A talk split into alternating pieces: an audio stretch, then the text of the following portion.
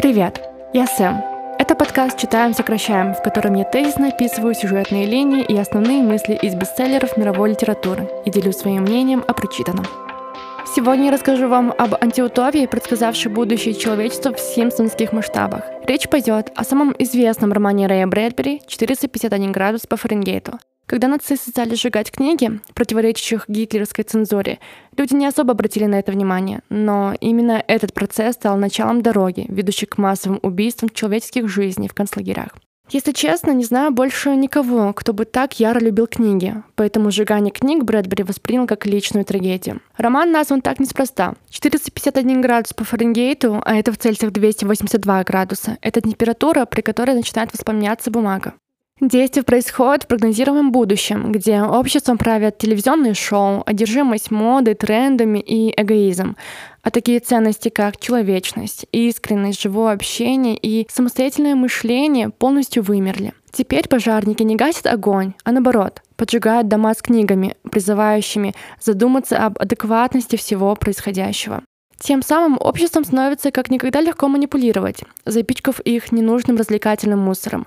Нет книг, нет мыслей. Нет мыслей, нет проблем с управляемостью. Интеллектуально деградировавшим обществом гораздо легче манипулировать, и это прекрасно известно действующему правительству, которое накладывает запрет на литературу. Источником информации служат СМИ и телевидение, которые отупляют население, преподнося новости в нужном ракурсе. Впервые о разумности происходящего главный герой Монтек задумался, познакомившись с крайне необычной особой по имени Клариса Маклиланд, которая задала ему вопрос «Счастливы ли вы?». Этот вопрос стал первым шагом к пробуждению. Он внезапно осознал, что в мире, где нет понятия семейных ценностей, значимости человеческой жизни и разума, где люди уже давно не слышат ни себя, ни друг друга, а только свои телевизионные стены в домах, где процветает эра потребителя, поглощающий подаваемую информацию без необходимости ее осмысления, невозможно обрести счастье. Общество словно стало безликой серой массой, но зато облитое блесками и побрякушками. И только Клариса, юная девушка, умеющая слушать людей, видеть красоту природы и ощущать собственные эмоции, казалась лучиком солнца в этой пещере под названием 20 век. Клариса резко появилась в жизни Монтега и резко из нее пропала.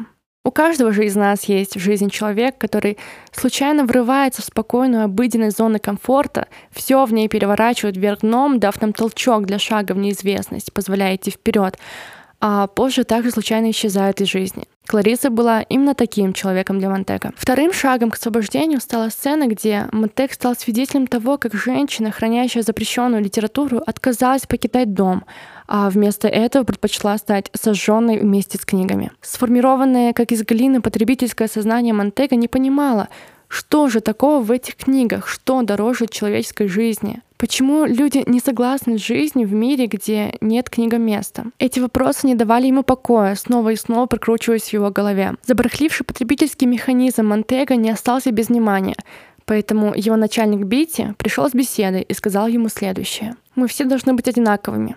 Не свободными и равными от рождения, как сказано в Конституции, а просто одинаковыми. Пусть все люди станут похожи друг на друга, как две капли воды, тогда все будут счастливы. Ибо не будет великанов, рядом с которыми другие почувствуют себя ничтожеством. Книга — это заряженное ружье в доме у соседа. Сжечь ее, разрядить ружье. Надо обуздать человеческий разум. Почем знать, кто завтра станет мишенью для начитанного человека? Эти слова не только не утешили главного героя, а наоборот, зажгли в нем абсолютное несогласие. Тогда он начал хранить в доме книги.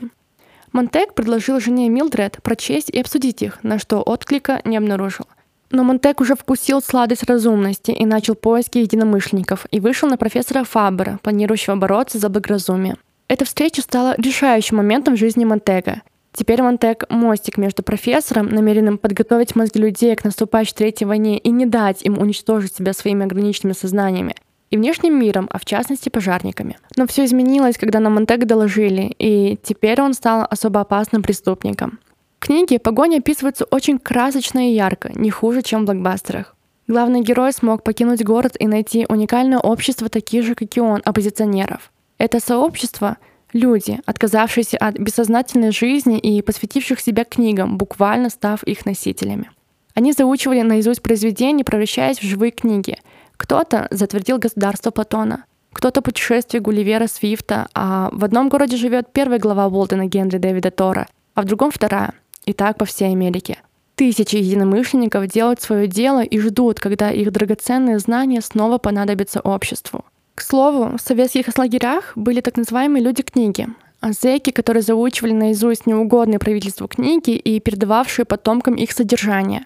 Некоторые исследователи полагают, что писатель использовал этот факт при написании своего произведения. Светлое будущее человечества невозможно без опыта прошлых поколений, заключенного в важнейших источниках знаний и жизненного опыта — книгах. Выбирая между ними и развлекательными шоу в пользу последних, люди обрекают себя на неизбежную деградацию. Это чревато самыми серьезными последствиями для общества, поскольку оно само программирует себя на полное уничтожение. А тем временем долгожданная ядерная война кипит над городом, уничтожая безрассудное общество, лишенное мыслей и чувств.